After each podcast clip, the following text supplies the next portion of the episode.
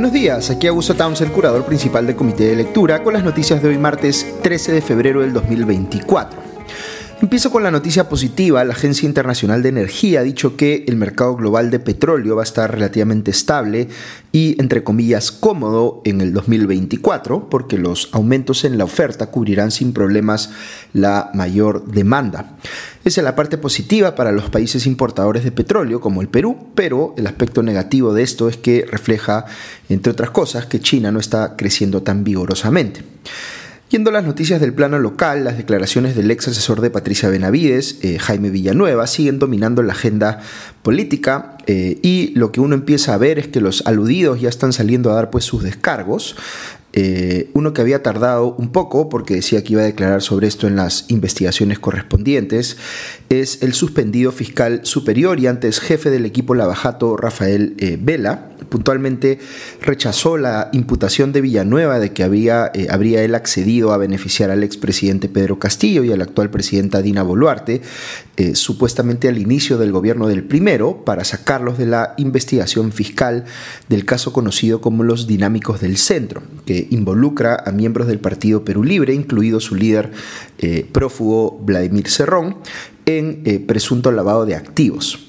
Villanueva habló de una reunión en la que participó eh, él en el domicilio de la congresista Ruth Luque a mediados del 2021, estando presente también el propio Cerrón, en la que supuestamente llamó a Vela en altavoz y le pidió que excluyera a Castillo de esa investigación. Luego, el abogado de Boluarte, Oscar Nieves, eh, le habría pedido lo mismo para eh, excluir a Boluarte, según Villanueva. ¿Qué dicen los involucrados sobre esta eh, reunión? Ruth Luque ha dicho que sí se dio, pero que el objetivo solo era presentar a Villanueva y a Cerrón a pedido del primero y que no duró el encuentro más que 15 minutos. Cerrón, en tanto, ha dicho que eh, en su cuenta de X que en la reunión sí se habló de, con Villanueva de archivar el caso de los dinámicos del centro. También ha afirmado Cerrón que Villanueva le dijo que Vela quería ser fiscal supremo y que, abro comillas, ha quedado demostrado que el Ministerio Público aperturó carpetas fiscales para chantajear a políticos, cierro comillas. Aquí eh, Cerrón está asumiendo como líder de Perú Libre una posición similar a la que han asumido el Fujimorismo y el aprismo en respuesta a las, eh, a las declaraciones de Villanueva. Esto es decir que ellas evidencian que las causas fiscales en contra de sus líderes o de los partidos eh, estaban motivadas por los supuestos intereses políticos de los fiscales del equipo Lavajato u otras personas eh, cercanas a ellos que tenían poder de influir en ellos. Pero Cerrón va más allá y dice que Ruth Luque le exigió en esa reunión que le asegurara cinco ministerios para su partido, Nuevo Perú, en el gobierno de Castillo y que le diera el premierato a Verónica Mendoza y que por supuestamente no haber accedido a esto, abro comillas, vinieron los eh, allanamientos, los embargos, las incautaciones y las prisiones preventivas, cierro comillas. ¿no? Eso, todas esas fueron, según Cerrón, las eh, consecuencias, digamos, de no haber accedido a este pedido que supuestamente le habría hecho Luque.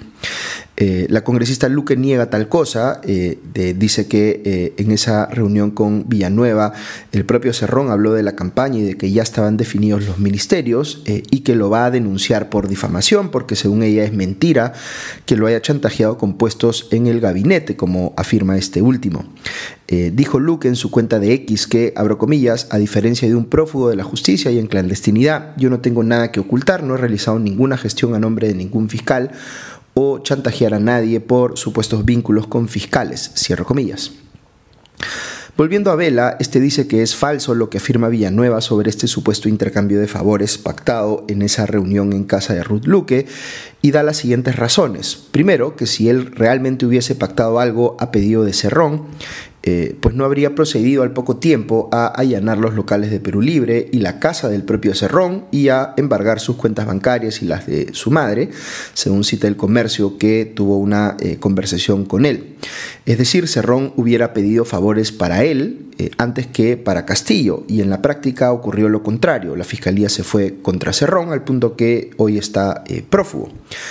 En segundo lugar, dice Vela que en un inicio, cuando se formalizó la investigación por los dinámicos del centro, el fiscal Richard Rojas decidió priorizar a los que habían sido funcionarios del gobierno regional de Junín porque había mayor evidencia respecto de ellos eh, y eh, no era el caso de Boluarte. pero que igual a inicios del 2023 se ampliaron los cargos para incluir también a la actual presidenta en este caso. También ha negado Vela que haya buscado, entre comillas, cercar al expresidente Alan García, como alegó Villanueva, o que el director de IDL Reportero, Gustavo Gorriti, haya, entre comillas, dirigido la investigación contra Keiko Fujimori por el caso Cocteles, y que José Domingo Pérez opera como fiscal de forma autónoma en ese caso. Del mismo modo, rechazó unos dichos de Villanueva sobre una supuesta coordinación con el Jurado Nacional de Elecciones para evitar que Fujimori fuera elegida presidenta en el 2021. Sobre esto último, el presidente del Jurado Nacional de Elecciones, Jorge Salas Arenas, ha salido también a rechazarlo, diciendo en RPP que, abro comillas, no ha habido confabulaciones, ni maquinaciones, ni ningún otro truco ni trampa con la finalidad de favorecer o de perjudicar a nadie. Ese no es el estilo de trabajo ni de quien habla, ni de los miembros del Jurado Nacional de Elecciones. Cierro comillas.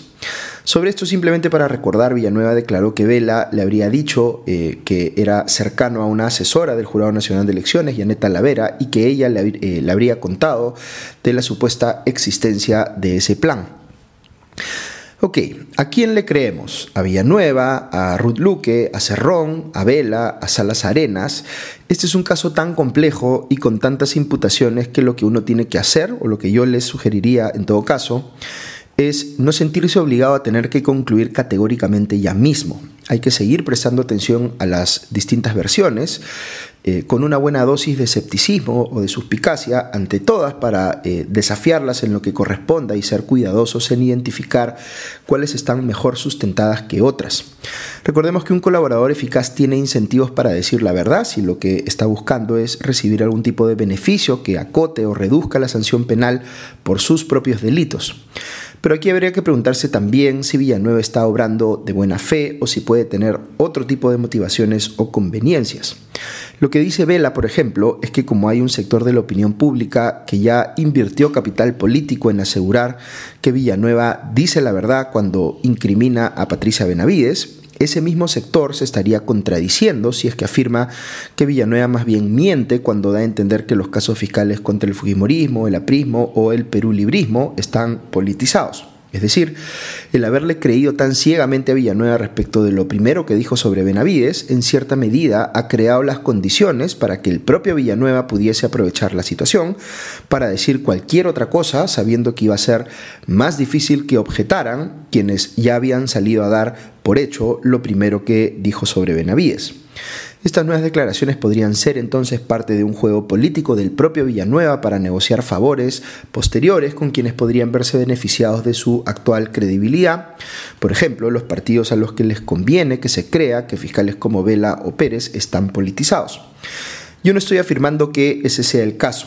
Eh, eh, que yo tenga certeza, digamos, que eso es efectivamente a lo que está jugando Villanueva, porque no la tengo pero es importante que estemos en la capacidad de manejar y confrontar hipótesis distintas sobre Villanueva y ver cuál nos resulta más creíble a la luz de la información o la evidencia que va apareciendo.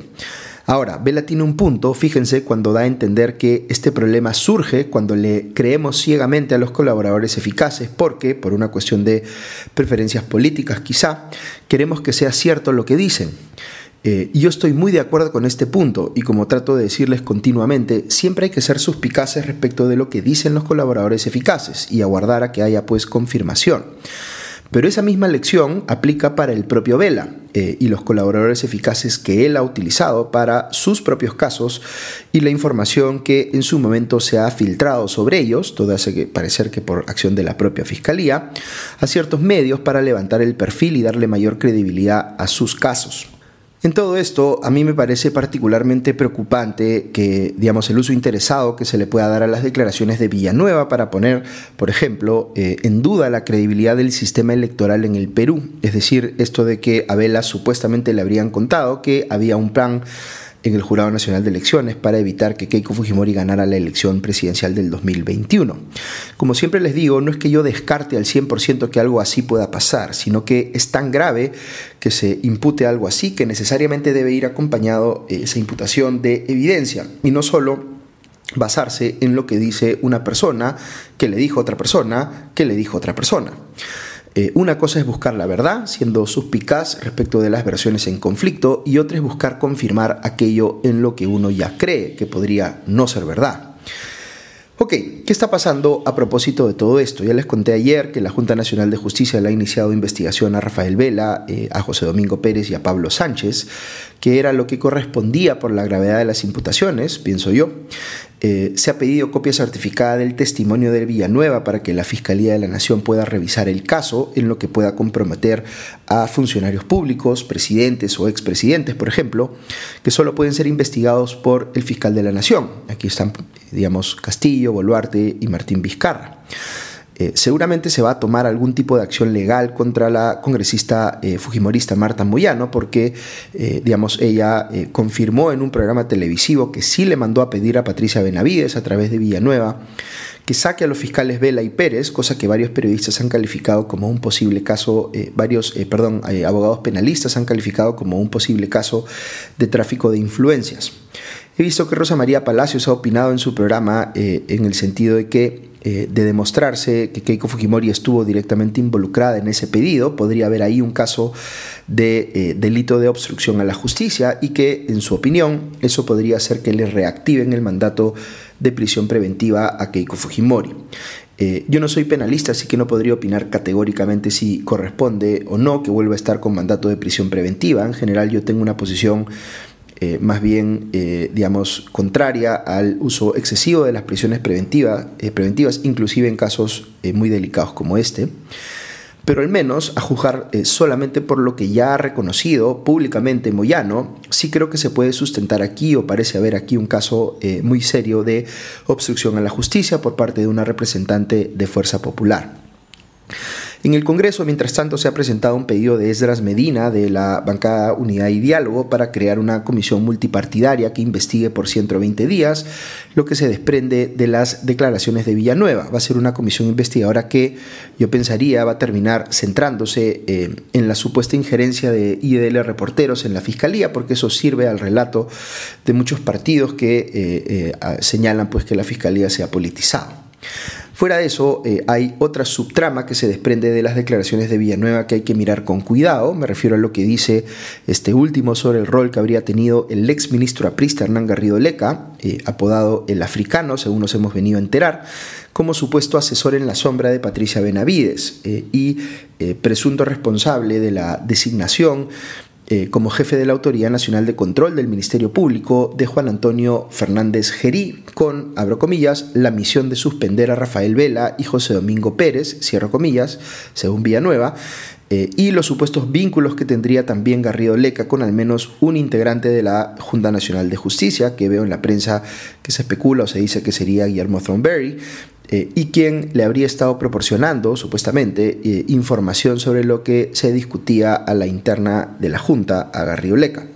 Nuevamente, todo esto hay que tomarlo con pinzas y esperar eh, a ver si aparece o no evidencia que lo corrobore, pero son imputaciones graves que merecen ser esclarecidas. Fernández Gerí, hay que decir, ha salido a rechazar que lo hayan designado con el objetivo de sancionar a Vela y Pérez, aunque fue exactamente eso lo que hizo, respecto del primero al menos, eh, y en mi opinión sin mayor sustento. Desde el gobierno, el primer ministro Alberto Tarola salió a decir que las declaraciones de Villanueva tienen que ser corroboradas y eh, eh, no ingresaremos a especulaciones, eso fue lo que ha dicho.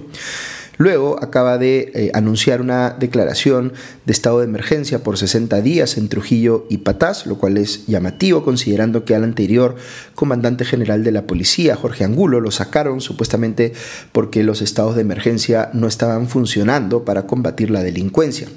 Yo creo que la situación de inseguridad en Trujillo y Patás es gravísima. Todo esto que nos hemos venido a enterar, por ejemplo, de los crímenes cometidos por eh, personas eh, aparentemente vinculadas a la minería ilegal. Eh, pero sigo siendo escéptico de que la solución a este problema sea simplemente recurrir a estados de emergencia. Se necesita pues una aproximación mucho más inteligente a este problema y no solo medidas, a mi juicio, efectistas.